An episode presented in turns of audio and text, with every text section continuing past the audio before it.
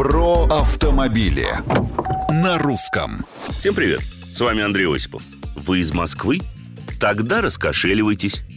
Штрафы за нарушение ПДД для жителей столицы и некоторых других платежеспособных, беру это слово в кавычки, регионов могут стать выше, чем для обычных, опять кавычки, граждан страны.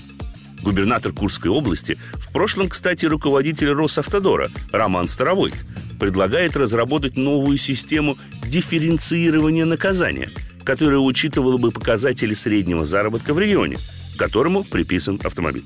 По-моему, от этой инициативы скверно попахивает. И вот почему. Юристы, и я с ними совершенно согласен, считают, что размер штрафа должен зависеть от общественной опасности нарушения, а не от места регистрации гражданина. Это во-первых. Во-вторых, если дать регионам право вводить подобную дифференциацию, то у тамошних властей появляется большой соблазн увеличить штрафы, дабы залатать дыры в бюджете. И это уже происходит. Наконец, самое очевидное. Средняя зарплата в регионе, что средняя температура по больнице.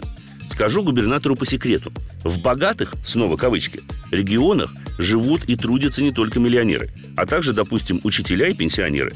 К тому же состоятельные люди частенько ездят не за рулем Логана или Лады, пускай с московскими номерами, а на заднем сиденье Майбаха. А что думаете вы?